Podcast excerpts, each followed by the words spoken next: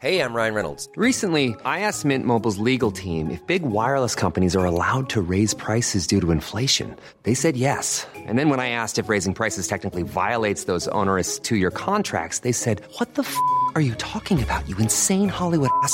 So to recap, we're cutting the price of Mint Unlimited from $30 a month to just $15 a month. Give it a try at mintmobile.com slash switch. $45 up front for three months plus taxes and fees. Promo rate for new customers for limited time. Unlimited more than 40 gigabytes per month. Slows. Full terms at mintmobile.com. Esto es República H. La información más importante de lo que pasa en el interior de la República. Con el punto de vista objetivo, claro y dinámico de Blanca Becerril.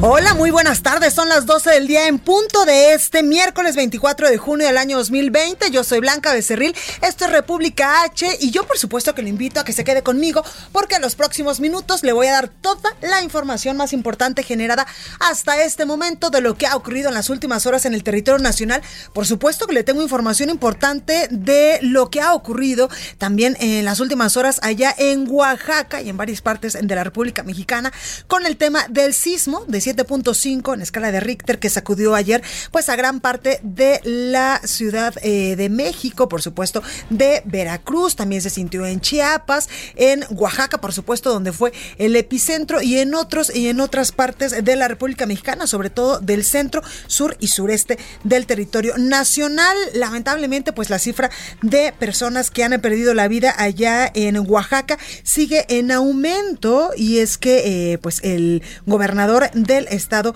de Oaxaca, eh, Alejandro Murat, pues eh, reportaba que hay daños en 15 centros de salud y en las instalaciones, por ejemplo, del Instituto Mexicano del Seguro Social en Huatulco, en el Hospital Regional de Alta Especialidad, en el Hospital de Especialidades de los Valles Centrales. Además, pues dijo el gobernador que ya solicitó a la Federación la declaratoria de emergencia para 50 municipios del estado. Y yo le decía también sobre las víctimas. Y es que la Coordinación Estatal de Protección Civil de Oaxaca reportó de manera preliminar seis personas fallecidas, un número indeterminado de lesionados y más de 500 viviendas dañadas, la mayoría pues por afectaciones menores y es que lamentablemente pues siempre Oaxaca, donde es eh, el epicentro de estos sismos, pues siempre son las comunidades más vulnerables, las más afectadas. Sin embargo, yo no sé usted, pero yo lo sentí muy largo, lo sentí muy fuerte, me atrevería a decir que un poco más fuerte que el sismo que también sacudió al territorio nacional y a la Ciudad de México en el 2017 pero eh, pues han dicho que este sismo fue muy diferente evidentemente al del 2017 por eso pues no tenemos eh, pues eh, daños estructurales daños graves y gracias a Dios tampoco ninguna persona pues que haya perdido la vida aquí en la Ciudad de México. Cosa contraria ya le decía yo que sucedía allá en Oaxaca donde lamentablemente pues sí hay personas que perdieron la vida por este sismo y hay muchísimos muchísimos lesionados también. Así que todo nuestro pues nuestra buena vibra un saludo y un abrazo enorme y fraterno a todos nuestros, eh, nuestros eh, pues amigos de Oaxaca, porque pues ellos sí la sintieron y muy, muy, muy fuerte. Y es que pues hay que recordar que en territorio nacional eh, pues hay muchísimas fallas de estas placas tectónicas que normalmente pues se mueven sobre todo allá en Oaxaca, también tenemos una en Guerrero y otras más, por ejemplo, por el estado de Puebla. Así que a cuidarnos mucho, a no bajar la guardia, ya sé que ayer nos acudió este sismo, pero también a no bajar la guardia en el tema del coronavirus, porque lamentablemente el día de ayer pues se reportaron muchísimas, muchísimas personas eh, que lamentablemente pues ya contrajeron el virus. Y es que eh, pues desde Palacio Nacional, en punto a las 7 como todos los días, eh, pues José Luis Salomía, el director de epidemiología, decía que en las últimas 24 horas, hasta el día de ayer, se habían registrado 6.288 personas que habían dado positivo al coronavirus. Por eso es que yo les sigo reiterando, no hay que bajar la guardia, hay que seguirnos cuidando muchísimo para no contraer este este COVID-19. Bueno, sin más, vamos a un resumen de noticias, pero antes recuerde que nos puede seguir en nuestras redes sociales. Estamos en Twitter como arroba el heraldo de México. Mi Twitter personal es arroba blanca becerril. También estamos en Instagram, en Facebook y en YouTube y en www.elheraldodemexico.com.mx. En Monterrey, Nuevo León, nos escuchamos por el 90.1 de FM. Aquí en la Ciudad de México por el 98.5. En Guadalajara, Jalisco por el 100.3. En Tampico, Tamaulipas, 92.5. En Acapulco, Guerrero, 92.1. En Villahermosa, Tabasco, 106. 98.3, en el Valle de México 540 de AM, también en Tijuana, Baja California por el 1700 de AM, en McAllen y en Brownsville ya nos escuchamos también. Vamos a un resumen de noticias y comenzamos con información. En resumen. Ante el sismo de magnitud 7.5 que se registró el día de ayer en Crucecita, Oaxaca, el gobernador Alejandro Murat reportó daños en 15 centros de salud y hospitales del estado. Además, solicitó a la federación la declaratoria de emergencia para 50 municipios. Escuche. He hecho la petición formal de la declaratoria de emergencia en el estado de Oaxaca a raíz del temblor que sufrimos el día de hoy de 7.5 grados. Esta mañana el coordinador nacional de protección civil, David León, señaló que el sismo dejó un saldo de seis muertes y más de dos mil personas con afectaciones en sus inmuebles seis personas eh, que perdieron la vida. En cuanto a personas lesionadas, hemos registrado 23, 2.136 personas que han tenido alguna afectación en eh, sus inmuebles. Desde el antiguo Palacio del Ayuntamiento en la Ciudad de México, el presidente de México, Andrés Manuel López Obrador, señaló que es muy probable que pronto viaje a Washington, allá en Estados Unidos, para reunirse con el presidente Donald Trump en el marco de la entrada en vigor del nuevo TEMEC es muy probable que vaya a Washington y me reúna con el presidente Trump. Y va a ser pronto. Nada más estamos eh, esperando para definir el carácter del encuentro. Nosotros eh, queremos que participe también el primer ministro de Canadá, Trudeau, y que la reunión se lleve a cabo con motivo del inicio del tratado. Bueno, y por otro lado, el presidente aseguró que la pandemia de coronavirus ya está cediendo en Baja California y Baja California Sur. Sin embargo, han habido repuntes en Sonora y Sinaloa. Al respecto, la Secretaría de Salud Federal informó que en México ya hay 191.410 casos confirmados de coronavirus y 23.377 decesos. Datos de la Universidad de Johns Hopkins de los Estados Unidos revelan que hoy en todo el mundo ya suman 9.273.000 casos y más de 477.000 muertes.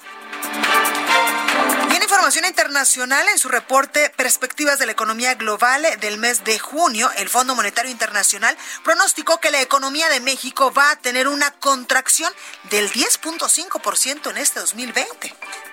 La nota del día. Bueno, comenzamos con toda la información y vámonos directamente hasta Oaxaca con nuestra compañera Karina García, porque la Coordinación Estatal de Protección Civil eh, pues confirmó la muerte de seis personas y cuatro lesionados por el terremoto que sacudió el día de ayer a tierras oaxaqueñas de 7.5 grados. Cari, ¿cómo estás? Blanca, buenas tardes. Pues estamos eh, aún en el recuento de estos daños derivados del sismo de 7.5 grados. Efectivamente, la Coordinación Estatal de Protección Civil de la entidad confirmó la muerte de seis personas y al menos cuatro lesionadas. Además, informó sobre el derrumbe de tres carreteras federales y cinco estatales, las cuales ya fueron restablecidas de acuerdo al gobernador del estado. A ellos se suman 500 viviendas dañadas, cuatro zonas arqueológicas con daños menores y 15 centros de salud con afectaciones en su infraestructura. También cuatro escuelas en el del incendio de la refinería Antonio Dovalí Jaime en Salina Cruz, eh, pues se registró un incendio, sin embargo, fue controlado de forma inmediata. El organismo precisó que se mantienen las brigadas de evaluación en viviendas y espacios afectados con la ayuda de la Sociedad Mexicana de Ingenieros. Blanca, te comento que el gobernador Alejandro Murat Hinojosa solicitó desde ayer la declaratoria de emergencia para 50 municipios afectados por este movimiento telúrico, el cual eh, pues impactó principalmente los municipios de Santa María Huatulco en la costa y la agencia municipal de Sanaguía en la Sierra Sur de Oaxaca. Te comento también que hace unos momentos algunas personas de este municipio de San Juan o Solotepec, aquí en la tierra de Oaxaca, en la Sierra Sur, aseguraron que son al menos 15 personas heridas, tres de ellas de gravedad, y se habla también de manera extraoficial de otra persona fallecida en San Juan o Solotepec. Hasta el momento no han llegado las brigadas de salud a la zona debido al mal tiempo y también porque todavía se encuentra las carreteras eh, rurales se encuentran interrumpidas por estos deslaves que se presentaron eh, por este terremoto el día de ayer. Blanca, es el reporte que te tengo. Pues ahí lo tenemos, Cari. Muchísimas gracias por esta información y continuamos pues muy atentos a lo que en las próximas horas, en los próximos minutos se pueda dar de nueva información allá en Oaxaca con este sismo que lamentablemente pues les vuelve a pegar, Cari. Así es, Blanca, y finalmente te comento que el gobernador pues ha anunciado que podría trasladarse a la zona y están ya los sobrevuelos de, de los aviones del gobierno del estado. Pues ahí lo tenemos. Muchísimas gracias, Cari.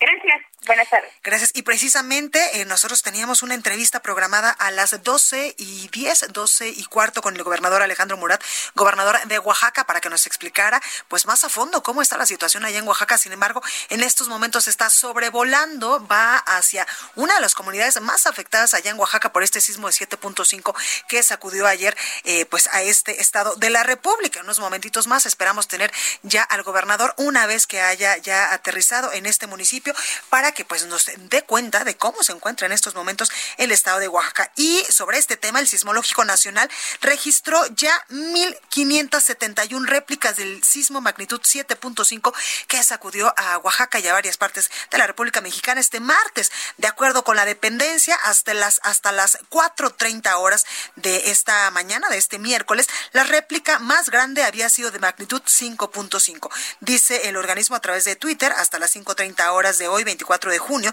se han registrado 1.571 réplicas del sismo magnitud 7.5 ocurrido ayer en Oaxaca.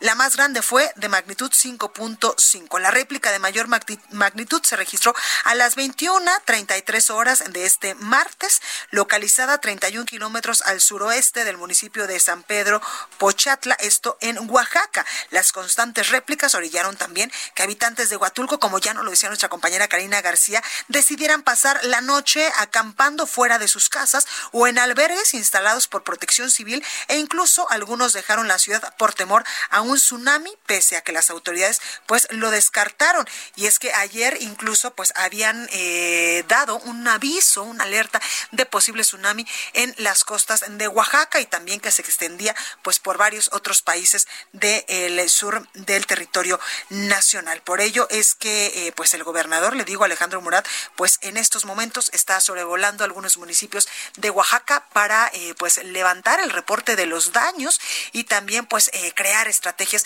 con el equipo que conformó desde el día de ayer para eh, pues hacerle frente a este a este sismo. Y es que el gobierno de Oaxaca pues informó que incluso existen más de 500 viviendas dañadas en el estado tras el sismo de 7.5 grados que sacudió este martes al estado. En un comunicado la dependencia el gobierno eh, de Oaxaca detalló que la mayoría de las casas afectadas registran daños menores. También al corte de las 19:45 horas del martes se reportaban afectaciones en 15 centros de salud así como en el IMSS de Huatulco y en otros centros que ya le hemos comentado De igual manera, resultaron dañadas cuatro escuelas, dos de media superior y dos de educación básica. Asimismo, tres carreteras federales, cinco carreteras estatales y un puente estatal resultaron afectados. Todos los derrumbes han sido retirados y ya hay paso en todas las vías afectadas, informó el gobernador Alejandro Murat. También hubo daños en 51 monumentos históricos y en la zona arqueológica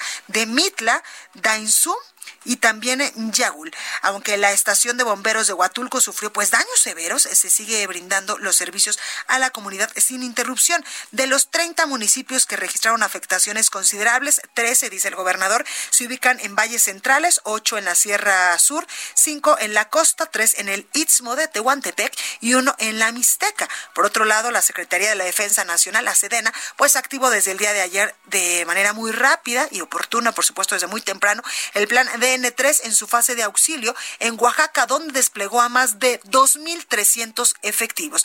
Dice también este comunicado del gobierno de Oaxaca que personal militar destacado en el estado de Oaxaca realizó actividades de patrullaje, evaluación de daños, remoción de escombros y acompañamiento de autoridades, encontrándose desplegados y en situación de alerta 2.356 elementos. Destacó que en situación de alerta en la Ciudad de México se encuentra la Fuerza de Apoyo para Casos de Desastre compuesta por 330 elementos, 14 vehículos, 7 aviones y 2 helicópteros. Además, expuso que se alertaron 8 batallones de ingenieros de combate con un efectivo de 3.203 elementos para atender cualquier, cualquier emergencia, esto aquí en la Ciudad de México. Personal del equipo de respuesta inmediata a emergencias o desastres realizó el acordonamiento de un inmueble aquí en la colonia eh, Roma Sur, alcaldía Cuauhtémoc de la Ciudad de México. En el resto del país, el personal militar se mantiene en situación de alerta para aplicar el plan de N3E por posibles afectaciones o por posibles afectaciones de las réplicas que se presenten y como ya le decía yo, pues el servicio meteorológico, el servicio sismológico nacional, eh, pues registró hasta el día de hoy a las 5.30 de la mañana 1.571 réplicas del sismo, la mayor de 5.5 grados en escala de Richter. Vamos a más información porque desde Palacio Nacional el coordinador nacional de protección civil, precisamente David León, habló sobre este tema, sobre este sismo que sacudió ayer el estado de Oaxaca y varios estados del país. Señaló que el sismo magnitud 7.5 de ayer, que tuvo epicentro en Crucecita, allá en Oaxaca, dejó un saldo de seis muertes, siete muertes actualizadas, como lo decía nuestra compañera Karina García hasta el momento, y más de dos mil personas con afectaciones en sus inmuebles. Escuche seis personas eh, que perdieron la vida. En cuanto a personas lesionadas, hemos registrado 23, 2.136 personas que han tenido alguna afectación en eh, sus inmuebles, 534 viviendas con algún eh, tipo de daño, 21 hospitales también con daños menores, tres cortes eléctricos. la Comisión Federal de Electricidad de inmediato trabajó para prácticamente restablecer el servicio eléctrico en todo el territorio. 139 personas albergadas en 12 cuatro daños a la infraestructura carretera, un evento en una instalación estratégica que es la refinería Antonio eh, Dovalí y Jaime, donde tuvimos un conato de incendio. Y el presidente de México, Andrés Manuel López Obrador, dijo que se debe tener optimismo ante el futuro y salir adelante pese a la pandemia de coronavirus y el sismo del, del día de ayer y cantar gracias a la vida, dice el presidente López Obrador. Escuche un presidente pesimista. Eso solamente los que les ha ido mal porque se dedicaban a robar y ya no pueden. Están enojados. Pero nosotros tenemos que cantar gracias a la vida que nos ha dado tanto. Nosotros tenemos que eh, ver con optimismo el futuro. Tenemos que salir adelante. Además, eso es parte también de nuestra salud. Si estamos amargados, con odios, nos enfermamos. Eso no es bueno. El mandatario refirió que se debe tomar en cuenta que la pandemia de coronavirus no se ensañó con los niños y que el sismo de ayer pues no generó daños graves, aunque lamentó por supuesto la muerte de las personas eh, que lamentablemente pues perdieron la vida allá en Oaxaca. No hemos reparado mucho en que afortunadamente esta pandemia no se ensañó con los niños. Claro que no quisiéramos que nadie resultara afectado, pero ahí andan los niños, que este, no están en los hospitales los niños. ¿Cómo no vamos en medio de la tristeza y la desolación a tomar en cuenta eso, agradecer eso? Ayer, imagínense, el que eh, nos azote un sismo fuerte y que no hubieron daños graves. Eh, desde luego lamentamos la pérdida de este, los que fallecieron. Y es que, eh, según explicó a un medio internacional el día de ayer la directora del Servicio Sismológico Nacional de México, pues cada sismo es diferente y varios factores inciden en su potencial destructivo, en el que la magnitud es uno solamente de ellos, dice la, la, directora del Servicio Sismológico Nacional. Hay elementos más allá de la magnitud que deciden al final, pues cuán devastador será un sismo o si su intensidad pues afectará a más personas. De acuerdo con ella, otro de los elementos es la distancia de los lugares habitados al punto donde tuvo su epicentro el temblor, mientras más cercano, pues mayor será la destrucción. Por ello, pues es, ella hace un comparativo entre el sismo del 7 y del 19 de septiembre del 2017, que fue de magnitud 8.2, el del 7 de septiembre, por ejemplo, pero la intensidad en la zona eh, epicentral fue mucho más alta, pero la intensidad que percibimos aquí en la Ciudad de México fue mucho menor que el de el día de ayer porque nos encontramos pues mucho más lejos. Es parte de lo que ha dicho la eh, eh, directora del servicio eh, del servicio sismológico nacional. Por eso es que aunque ayer se sintió mucho más fuerte este sismo, pues no tuvo mayores afectaciones aquí en la capital del país. Dice también si lo comparamos, por ejemplo, con el del 19 de septiembre del 2017 que tuvo una magnitud más pequeña, pero liberó y liberó menos energía en la zona epicentral y por lo tanto se notaron menos efectos en esa en esa área. Bueno, y vamos ahora a enlazarnos a Oaxaca con el gobernador Alejandro Murat. Gobernador, muy buenas tardes, ¿cómo está? Bien, Blanca, ¿cómo estás? Muy bien, gobernador. Sé que anda eh, pues trabajando arduamente en varios municipios que acaba de aterrizar en uno de ellos por el sismo del día de ayer. Sí, fíjate, Blanca, que bueno, pues una vez más esta adversidad le pega a Oaxaca, 7.5 grados. Estoy en este momento aquí con el presidente municipal de Huatulco, acabamos de aterrizar con el general Cordero y nos vamos a desplazar pues a las zonas eh, más deterioradas.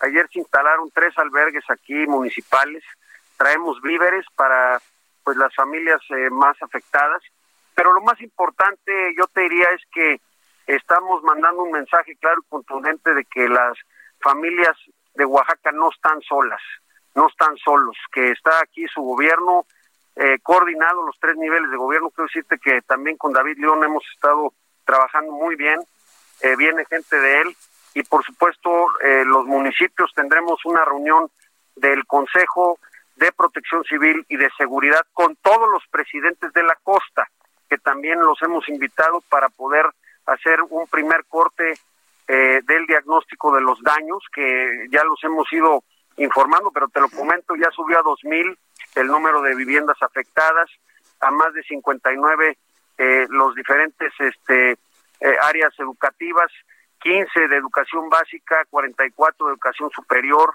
Eh, también hemos identificado que se colapsó el sistema de drenaje y agua de Juchitán, que ya está deteriorado, de Tehuantepec y del Espinal. Eh, lo que sí es que las carreteras pues han tenido afectaciones, pero ya están totalmente comunicadas las tres autopistas federales, las seis estatales que habían sido afectadas. El sistema de luz se ha restablecido casi en su totalidad, quedan cuatro mil usuarios por atender, que eh, la CFM dice que en las próximas horas van a quedar. Los hospitales están trabajando, toda la red hospitalaria del Estado de manera normal. Entonces, estamos ahora en esta etapa en donde tenemos que rápidamente responderle a nuestra gente y este cuantificar el, eh, el, el nivel de daño que ya tiene el Estado. Te puedo confirmar que son 85 los municipios que hemos podido corroborar tienen algún tipo de daño en sus instalaciones. Y bueno, estaremos haciendo estos recorridos eh, durante toda esta semana y el tiempo que sea necesario. Claro, gobernador, las personas que lamentablemente perdieron la vida, hay personas heridas, ¿se tiene cuantificado ya cuántas fueron? Sí, mira, en mi más sentido pésame a sus familias, siete a este momento, dos mujeres y cinco hombres. Y los eh, lesionados, gobernador, me parecía que el día de ayer había una comunidad donde incluso había un derrumbe que posiblemente había 15 personas allá atrapadas.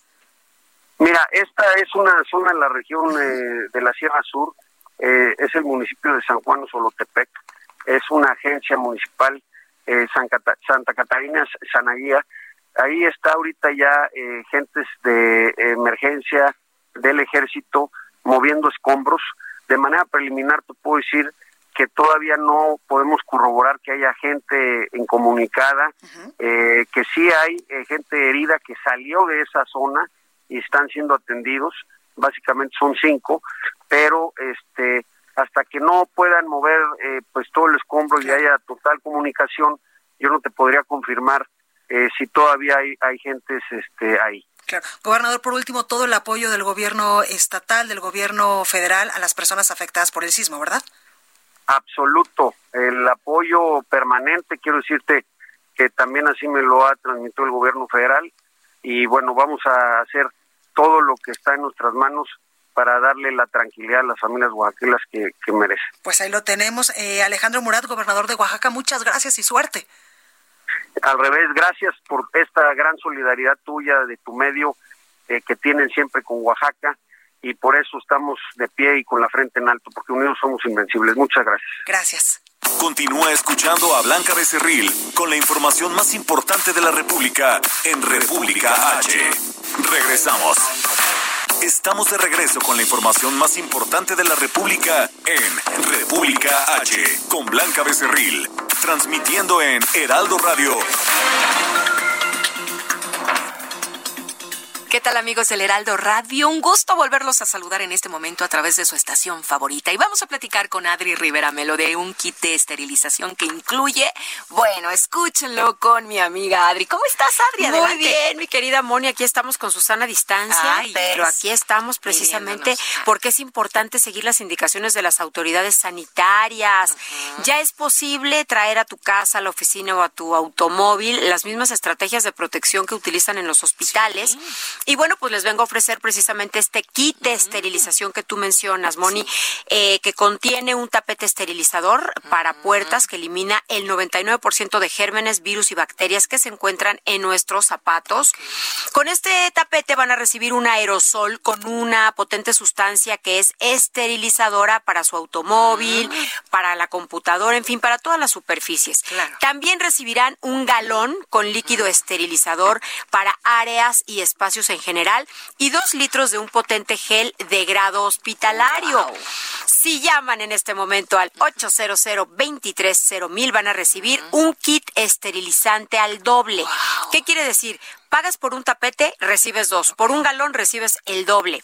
Pagas un aerosol y recibirás otro. Y por dos litros de gel esterilizador vas a recibir cuatro. Son 10 productos a precio de cinco. Para que, bueno, pues eh, este kit esterilizante sea suficiente hasta el fin de la pandemia.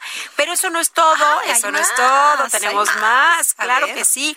Por cada compra, Hospitalar regala a tu negocio favorito un kit de protección con un valor de mil pesos. guau. Pero llamando en este Vale. momento, hay que marcar al 800 230 mil 800 230 mil Esta promoción, la verdad es que vale la pena para que tengan su kit de esterilización y además por cada compra, Hospitalar regala a tu negocio favorito un kit de protección con un valor de mil pesos. Todo eso, bueno, yo me quedé sorprendida, ahora sí que sorprendida, porque tapete, galón, aerosol, gel, doble la promo de los mil Que llamen. pesos, marquen, por favor, si no marcan, de verdad que desperdicio. 800 mil. Muy bien, gracias, Adri. Gracias. Continuamos, Blanquita. En resumen, El gobernador de Michoacán, Silvano Aureoles, entregó el nombramiento a Héctor Ayala Morales como nuevo titular de la Secretaría de Educación en el Estado. Gobierno de la capital de San Luis Potosí informó que suman ya 200 en las revisiones a negocios de la localidad para verificar la correcta aplicación de recomendaciones emitidas por las autoridades. La Secretaría de Salud del Estado de México llamó a la población a donar sangre de forma voluntaria para salvar vidas y así fortalecer los programas de atención médica durante esta contingencia. Una juez federal concedió una suspensión definitiva a comunidades indígenas mayas de Chiapas, con la cual pues se frena por tiempo indefinido el arranque de nuevas obras de construcción del tren Maya en el municipio de Palenque por la pandemia de coronavirus. Y en un comunicado, el Fondo Nacional de Fomento al Turismo aseguró que la suspensión únicamente tiene efecto durante la emergencia sanitaria y establece que los trabajos pueden continuar en las vías que ya existen. Entrevista. Bueno, me da muchísimo gusto saludar aquí en la cabina de República H, por supuesto con Susana a distancia, a Diego Di Marco. Él es productor, conductor de Aquí Contigo, un programa de revista que pues lanzamos aquí en El Heraldo ya hace algunas semanas. Diego, ¿cómo estás? Exactamente, tres semanas. Vamos a cumplir un mes el primero de julio. Bueno, estamos felices. Somos vecinos porque Sí. está nuestro foro al lado, por eso pude venir. Y la verdad estamos muy felices porque es un concepto aquí contigo donde lo que queremos es que la familia se integre a una revista diferente. Diferente porque queremos dar contenidos, pero también divertir, apapachar, consentir. Es una creación en conjunto con Heraldo Media Group de varios meses. Lo trabajamos junto con todo el equipo desde enero, febrero hasta junio. Y estábamos esperando que la pandemia pase, pero no ha pasado y no sabemos cuándo termine. Y entonces es, es un producto, una creación pandémica. ¿Por qué? Porque nacimos el primero de junio. Costó mucho porque, pero bueno, imagínate grabar en un foro cerrado, tomar todas las medidas y demás. Pero hay mucha buena recepción de las personas, son más de 25 talentos, muchos contenidos y el programa está dividido en tres bloques. Es una revista normal como de 9 a 11, donde hay entretenimiento, horóscopo, predicciones, eh, contenidos de salud, de bienestar, estilo de vida.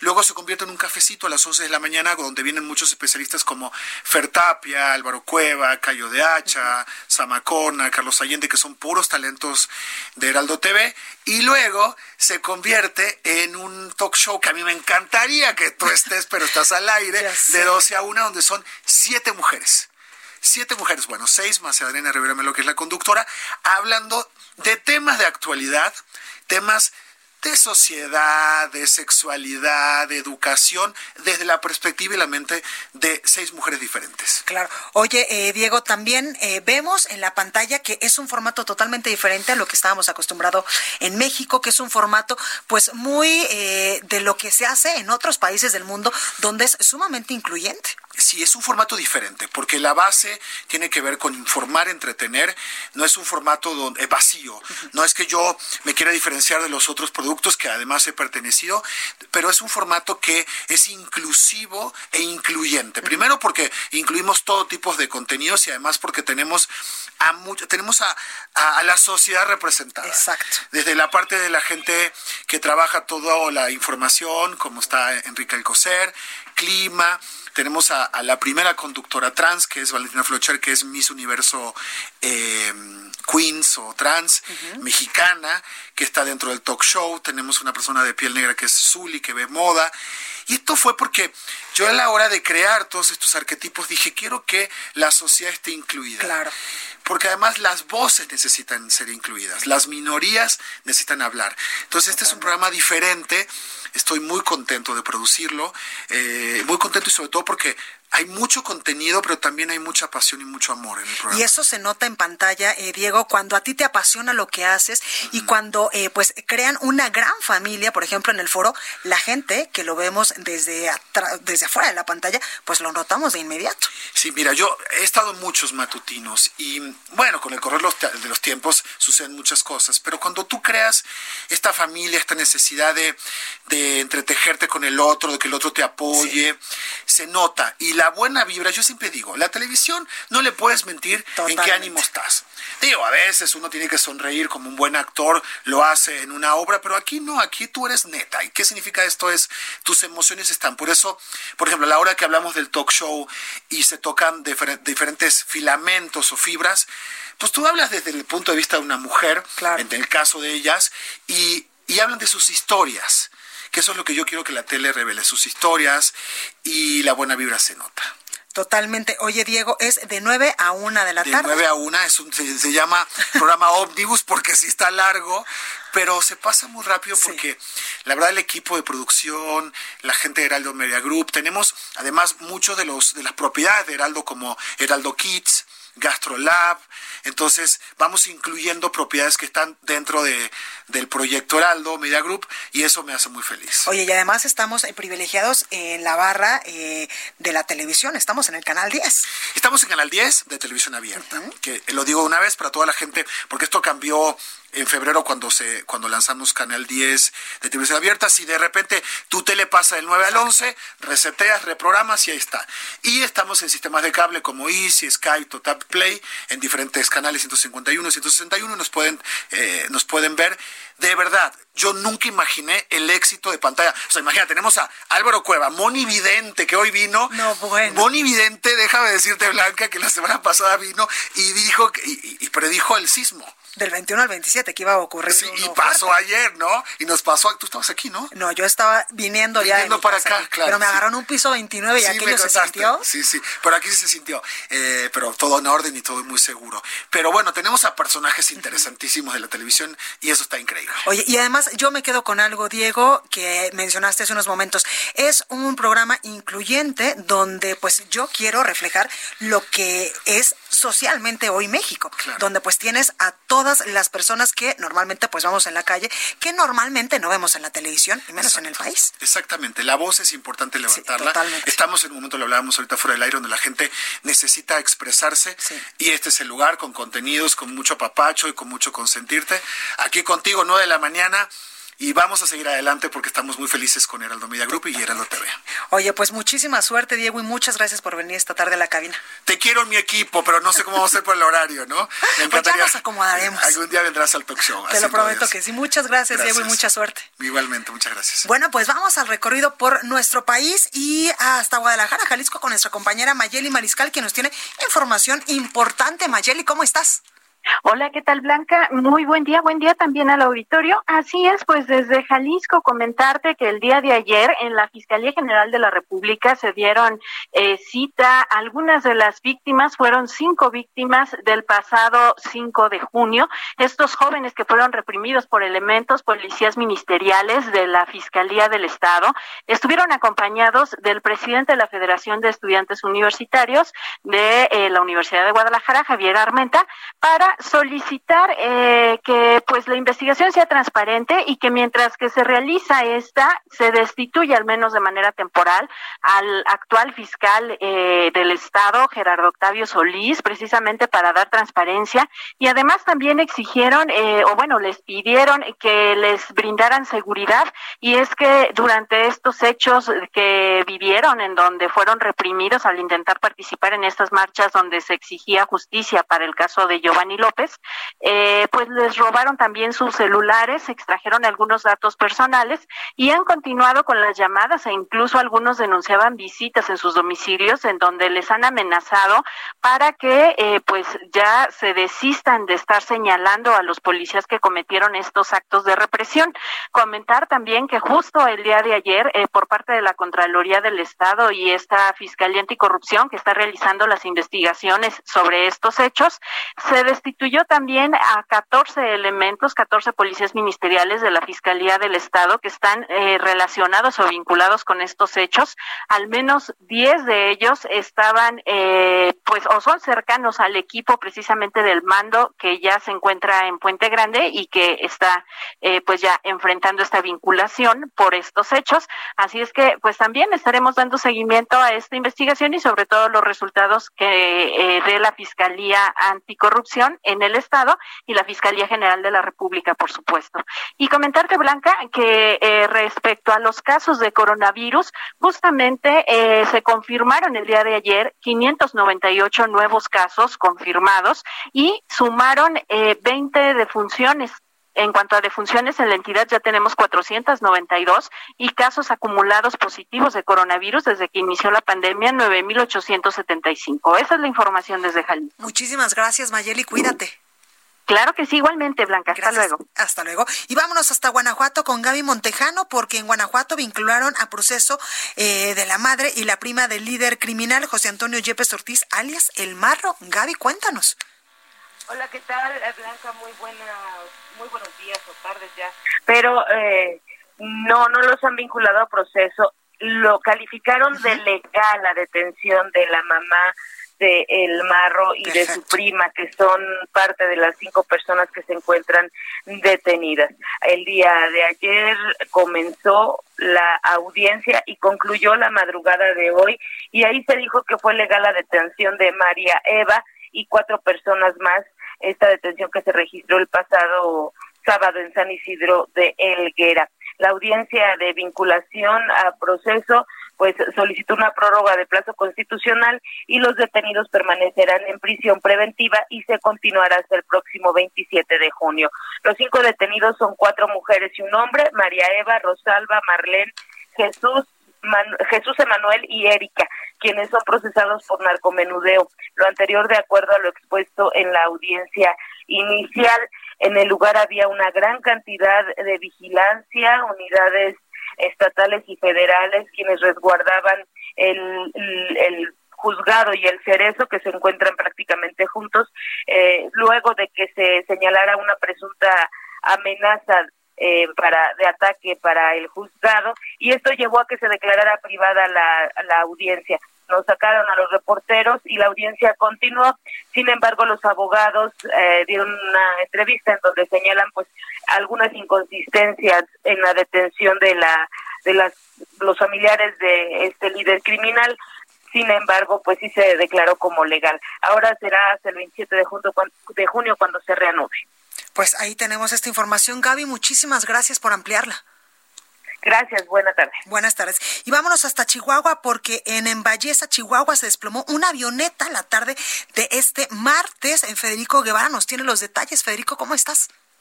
Efectivamente, muy buenas tardes. Eh, una lamentable noticia el hecho de este desplome de esta avioneta que iba de la ciudad de Camargo, Chihuahua, a Guasave, Sinaloa, eh, la cual pues se desplomó, falleciendo los cinco tripulantes y el piloto. Hasta ahí fue la información que dio la fiscalía, pero sin embargo ya trascendió eh, la versión ya oficial en torno a las personas que iban en este vuelo. ¿Por qué? Porque eran familiares todos, jovencitos, niños desde 12 hasta los 20 años, que acompañaron a su primo, vamos a decirlo así, que era el piloto, e iban a Guasave, a un rancho, eh, pues a pasar unos días. Y desafortunadamente se vino esta tragedia. Ya las autoridades de aeronáutica civil este, desde ayer están en el área, en el sitio, este, haciendo las investigaciones pertinentes para verificar cuáles fueron las causas o los motivos de esta tragedia. Y pues esa es la noticia que tenemos en el momento. Pues ahí lo tenemos, Federico. Gracias. Y una noticia que te quería colaborar también, este, en el caso de las cifras que tenemos del COVID, estamos hablando que en el estado hay 4.068 casos totales de contagio y 594 muertes. Lo que llama la atención, y es importante, es que se han reportado 99 contagios en cuarteles militares en Hidalgo del Parral y en la sierra, en Huachochi, eh, en donde ya se han detectado 99 elementos del ejército que han sido contagiados con el COVID. Eso es hasta el momento la información. Perfecto, muchísimas gracias. Gracias, estamos aprendiendo. Gracias. El análisis. Bueno, y me da muchísimo gusto saludar a Alejandro Caso, él es director de la encuestadora Caudae Estrategias, quien pues nos trae una nueva eh, pues encuesta que revela quién es el gobernador mejor calificado al evaluar pues su actuación ante esta emergencia sanitaria del coronavirus. Alejandro, ¿cómo estás? Hola Blanca, ¿qué tal? Como siempre, un placer saludarte. ¿Cómo te encuentras? Muy bien, muchísimas gracias. Pues ya, mira, ya se me bajó el sustito del temblor del día de ayer. Ahora, pues a seguirnos cuidando, evidentemente, con el tema del coronavirus, que ayer, bueno, la cantidad de memes, Alejandro, no sé si a ti te llegaron, impresionantes. Entre que salías por el susto y se te olvidaba el cubrebocas y también el gel antibacterial y te regresabas y te volvías a salir. Bueno, yo estaba, pues, bastante, bastante muerta de la risa con estos memes, pero aquí lo importante, Ale, que tú nos traes el día de hoy es cómo salieron evaluados los gobernadores del país que también evidentemente pues están creando eh, pues estrategias y están implementando protocolos especiales en todos los estados de la república para eh, pues contrarrestar estos efectos del coronavirus en un primer momento pues en cuestiones de salud pero también ya en cuanto a la crisis económica que está dejando Totalmente de acuerdo, Blanca. Este ejercicio que estamos presentando es el tercer ejercicio que venimos haciendo sobre la evaluación de los gobernadores. Eh, eh, en torno a, su actuación eh, preventiva, este, en algunos casos, como bien dices, el tema de salud, el tema económico, y básicamente lo que tiene como, como propósito es medir, por un lado, sí la personalidad de ellos, pero también la capacidad de reacción ante un suceso, ante una situación tan, tan apremiante que se ha estado presentando en todo el mundo y en, nuestro país no es la excepción. Nosotros, en este tercer ejercicio, nos llamó la atención varias cosas que me gustaría compartir contigo y con tu auditorio. En primer lugar, decirte que eh, solo nueve gobernadores registraron una aprobación superior al 50%. Es decir, eh, nueve gobernadores están, por ejemplo, en el caso muy particular de Mauricio Vila, que es el primer lugar, es el único gobernador por, el, por encima del 60%. Él tiene 61.2% de aprobación sobre si la eh, ciudadanía considera que están está tomando las decisiones correctas su gobernador. Eh, de ahí tenemos ocho más gobernadores que están entre el 59.8 y el 51.6 hasta el octavo lugar, hasta el noveno lugar, perdón. Y eh, en, ya el décimo lugar está en 48.7 de aprobación, es decir, solamente nueve gobernadores están de, de 50% de aprobación hacia arriba y uno en 60. De ahí para en fuera, de ahí para abajo, perdón, este, todos los gobernadores están por debajo del 50%, lo cual, ¿qué, qué significa? ¿Qué quiere decir esto? Lo que quiere decir básicamente es pues que están sufriendo ya también los efectos las autoridades. Y me parece que de los tres órdenes de gobierno y muy particular este, los gobernadores.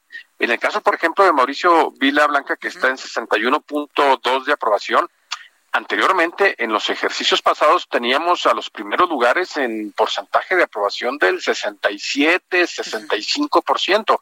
Solamente en este caso, el gobernador de Yucatán este, se encuentra con una aprobación en, de 61, pues, por encima del 60, de 61.2. Ahora, ¿quiénes son los primeros cinco lugares y quiénes son los, eh, los últimos cinco lugares? Y me gustaría hacer dos observaciones adicionales. Eh, ya eh, como, eh, como ya lo comentamos, el caso de Yucatán en primer lugar, la jefa de gobierno, Claudia Sheinbaum, se encuentra por segundo mes en la segunda posición. Hay que decirlo que en una zona tan eh, activa en cuanto a contagios, eh, eh, la población en general considera que está haciendo un buen trabajo. en tercer lugar tenemos al gobernador de Sinaloa, Quirino Ordaz. En cuarto lugar, el gobernador Francisco Domínguez de Querétaro. Y en, cinco, en quinto lugar, perdón, el gobernador de Coahuila, Miguel Riquelme. Si quisiéramos este, meternos un poco a la composición política, te diría que hay dos gobernadores del PAN, dos gobernadores del PRI y la jefa de gobierno, en este caso de Morena. Ahora, ¿quiénes son los últimos lugares? Tenemos al gobernador José Ignacio Peralta de Colima en la posición número 32, Miguel Barbosa de Puebla en la posición número 31, Cuauhtémoc Blanco de Morelos en la posición número 30, Marco Mena de Tlaxcala en la posición número 29 y el gobernador de Veracruz, eh, García, en la posición número 28. Eh, eh, hay otros gobernadores que es importante señalar lo siguiente. Por ejemplo, en el caso muy específico del gobernador Enrique Alfaro de Jalisco. Un gobernador que ha estado en una confrontación, y así hay que decirlo, con el gobierno federal, eh, en particular con las áreas de salud y con el mismo presidente de la República.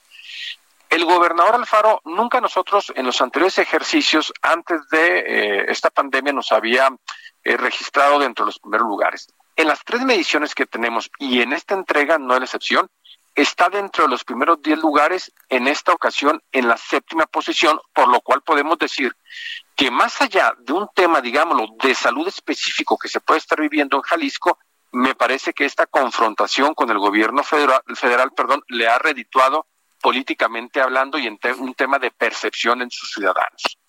Y eh, también este eh, comentarte que hay eh, tres gobernadores que me parece que más allá del tema de salud, y si bien esta pregunta va exclusivamente hacia el tema de coronavirus y su trabajo que estén desempeñando en torno a este problema, me parece que están siendo influenciados por otros temas. El gobernador de Guanajuato, quien nunca había salido de nuestros primeros 10 lugares, en esta ocasión lo tenemos en la posición número 11 y bueno, recientemente el fin de semana hubo temas muy muy relevantes en cuestión de inseguridad que tú mismo reportabas hace algunos minutos.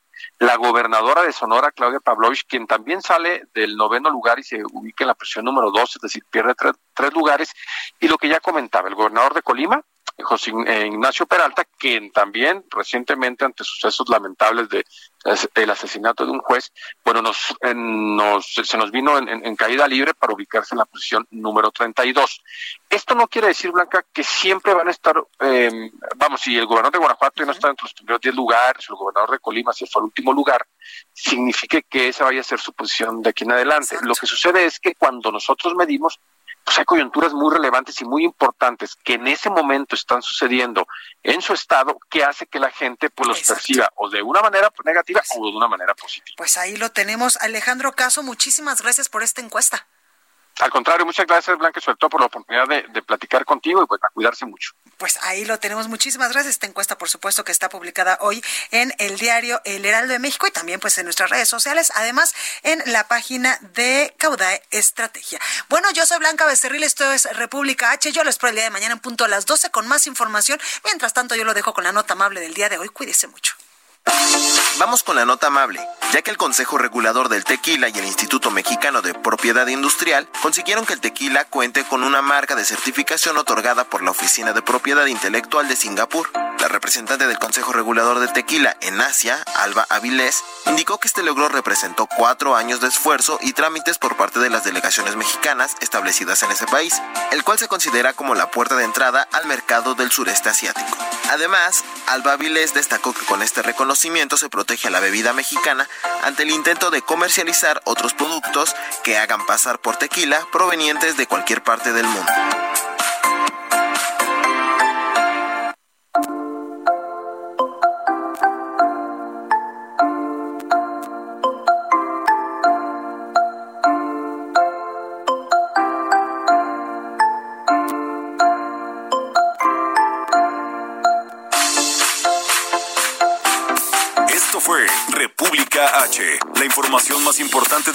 En el interior de la República.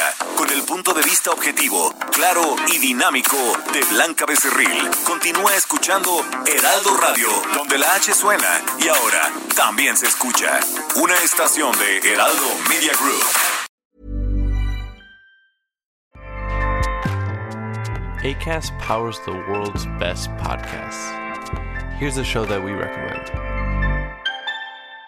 The Real Housewives is a guilty pleasure for most, but if you're looking to not feel guilty about that pleasure, tune in to Everything Iconic with me, Danny Pellegrino, where I break down all the messy moments and behind the scenes antics of Bravo's popular franchise. And on Everything Iconic, I also interview celebrity guests like Kelly Ripa, Kiki Palmer, Drew Barrymore, Cameron Diaz, and more about their guilty pleasures, their past work, and so much more.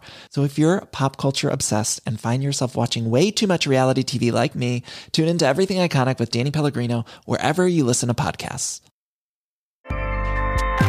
ACAST helps creators launch, grow, and monetize their podcasts everywhere. ACAST.com.